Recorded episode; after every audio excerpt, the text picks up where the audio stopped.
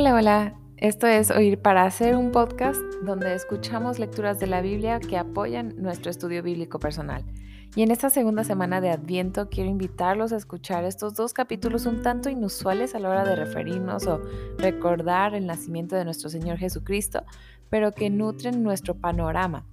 Y el primero de ellos es Génesis 49, en el que Jacob da esta bendición a sus hijos, que es un tanto profética y especialmente a Judá eh, le dedica más, em, eh, pues sí, especial atención, que se refiere a él como que es un cachorro fuerte como un cachorro de león y que el cetro nunca será quitado de él.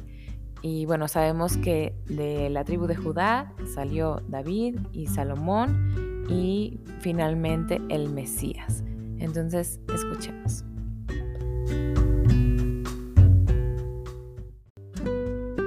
Entonces Jacob llamó a sus hijos y dijo, Reuníos para que os haga saber lo que os ha de acontecer en los días venideros.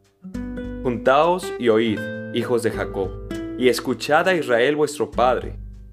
Rubén, tú eres mi primogénito, y mi poderío y el principio de mi vigor, prominente en dignidad y prominente en poder. Incontrolable como el agua, no tendrás preeminencia porque subiste a la cama de tu padre y la profanaste. Él subió a mi lecho. Simeón y Leví son hermanos. Sus armas instrumentos de violencia. En su consejo no entre mi alma. A su asamblea no se una mi gloria. Porque en su ira mataron hombres, y en su obstinación desjarretaron bueyes. Maldita su ira porque es feroz, y su furor porque es cruel los dividiré en Jacob y los dispersaré en Israel. A ti, Judá, te alabarán tus hermanos, tu mano en la cerviz de tus enemigos. Se inclinarán a ti los hijos de tu padre. Cachorro de leones Judá, de la presa, hijo mío, has subido. Se agazapa, se echa como león o como leona. ¿Quién lo despertará? El cetro no se apartará de Judá ni la vara de gobernante de entre sus pies, hasta que venga Silo, y a él sea dada la obediencia de los pueblos. Él ata a la vid su pollino, y a la mejor cepa el hijo de su asna. Él lava en vino sus vestiduras, y en la sangre las uvas su manto. Sus ojos están apagados por el vino, y sus dientes blancos por la leche. Zabulón habitará a la orilla del mar, y él será puerto para naves, y su límite será hasta Sidón. Isaacar es un asno fuerte, echado entre los apriscos. Al ver que el lugar de reposo era bueno y que la tierra era agradable, inclinó su hombro para cargar y llegó a ser esclavo en trabajos forzados. Dan juzgará a su pueblo, como una de las tribus de Israel. Sea Dan serpiente junto al camino, víbora junto al sendero, que muerde los jarretes del caballo y cae su jinete hacia atrás. Tu salvación espero, oh Señor. Agad, salteadores lo asaltarán, mas él asaltará su retaguardia. En cuanto a ser, su alimento será sustancioso, y él dará manjares de rey. Neftalí es una sierva en libertad, que pronuncia palabras hermosas. Rama fecunda es José, rama fecunda junto a un manantial. Sus vástagos se extienden sobre el muro. Los arqueros lo atacan con furor, lo asaetearon y lo hostigaron. Pero su arco permaneció firme y sus brazos fueron ágiles, por las manos del poderoso de Jacob. De allí es el pastor, la roca de Israel. Por el Dios de tu Padre que te ayuda, y por el Todopoderoso que te bendice con bendiciones de los cielos de arriba bendiciones del abismo que está abajo, bendiciones de los pechos y del seno materno. Las bendiciones de tu Padre han sobrepasado las bendiciones de mis antepasados, hasta el límite de los collados eternos. Sean ellas sobre la cabeza de José y sobre la cabeza del consagrado de entre tus hermanos. Benjamín es lobo rapaz, de mañana devora la presa y a la tarde reparte los despojos. Todas estas son las doce tribus de Israel. Y esto es lo que les dijo su padre cuando los bendijo. A cada uno lo bendijo con la bendición que le correspondía.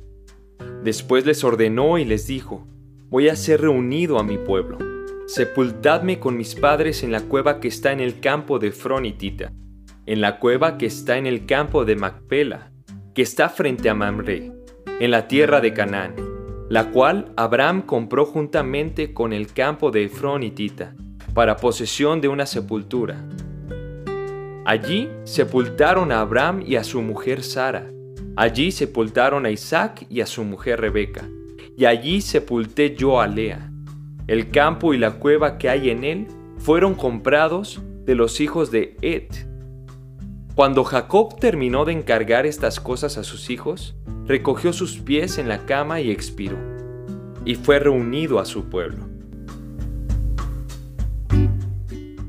El segundo capítulo es Isaías 9 y en este quisiera que nos imagináramos está situado en los inicios de tiempos muy oscuros, en especial para la región de Zabulón, Neftalí y Galilea, que fueron las primeras en caer ante la invasión del rey de Asiria. Y con todo esto oscuro sucediendo, Isaías pronuncia estas palabras que les dice que al fin se llenará de gloria el camino del mar y el pueblo que andaba en tinieblas vio gran luz.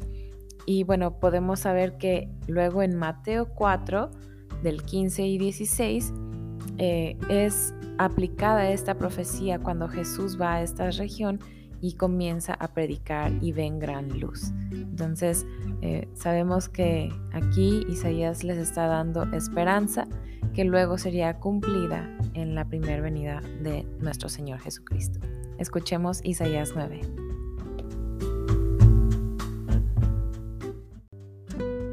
Pero no habrá más lobreguez para la que estaba en angustia. Como en tiempos pasados, él trató con desprecio a la tierra de Zabulón y a la tierra de Neftalí, pero después la hará gloriosa por el camino del mar al otro lado del Jordán, Galilea de los gentiles. El pueblo que andaba en tinieblas ha visto gran luz. A los que habitaban en tierra de sombra de muerte, la luz ha resplandecido sobre ellos. Multiplicaste la nación, aumentaste su alegría. Se alegrarán en tu presencia como la alegría de la cosecha, como se regocijan los hombres cuando se reparten el botín. Porque tú quebrarás el yugo de su carga, el báculo de sus hombros y la vara de su opresor, como en la batalla de Madián porque toda bota que calza el guerrero en el fragor de la batalla y el manto revolcado en sangre serán para quemar, combustible para el fuego. Porque un niño nos ha nacido, un hijo nos ha sido dado, y la soberanía reposará sobre sus hombros, y se llamará su nombre admirable consejero, Dios poderoso, Padre eterno, príncipe de paz. El aumento de su soberanía y de la paz no tendrán fin sobre el trono de David y sobre su reino para afianzarlo y sostenerlo con el derecho y la justicia desde entonces y para siempre. El celo del Señor de los ejércitos hará esto. El Señor envía mensaje contra Jacob y cae sobre Israel. Y todo el pueblo lo sabe, es decir, Efraín y los habitantes de Samaria, los que con arrogancia y altivez de corazón afirman, los ladrillos han caído, pero con piedras labradas reedificaremos. Los sicomoros han sido cortados, pero con cedros los reemplazaremos. Por tanto, el Señor levanta adversarios de Resín contra ellos, e incita a sus enemigos, los arameos en el oriente y los filisteos en el occidente, que devoran a Israel a boca llena. Con todo eso no se aparta su ira, y aún está su mano extendida. Pero el pueblo no ha vuelto a aquel que los hirió. No han buscado al Señor de los ejércitos.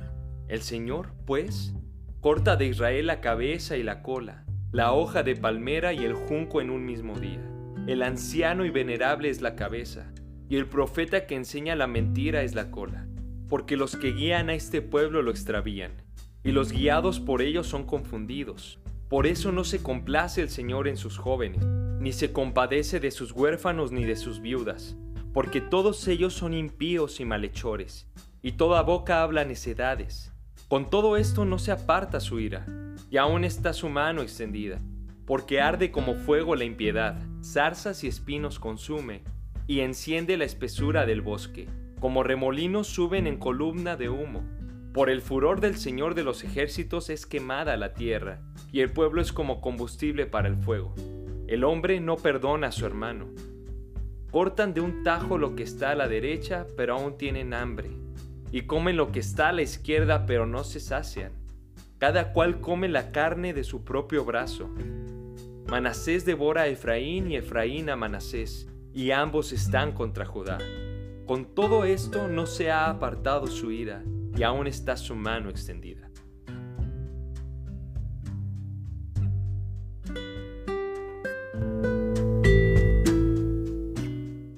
Los invito a que sigamos en esta semana y las que siguen preparándonos para compartir esta asombrosa verdad de que nuestro Dios creador vino se encarnó, se hizo accesible para nosotros, vino a buscarnos porque nos habíamos perdido. Entonces, pues nos vemos la siguiente semana.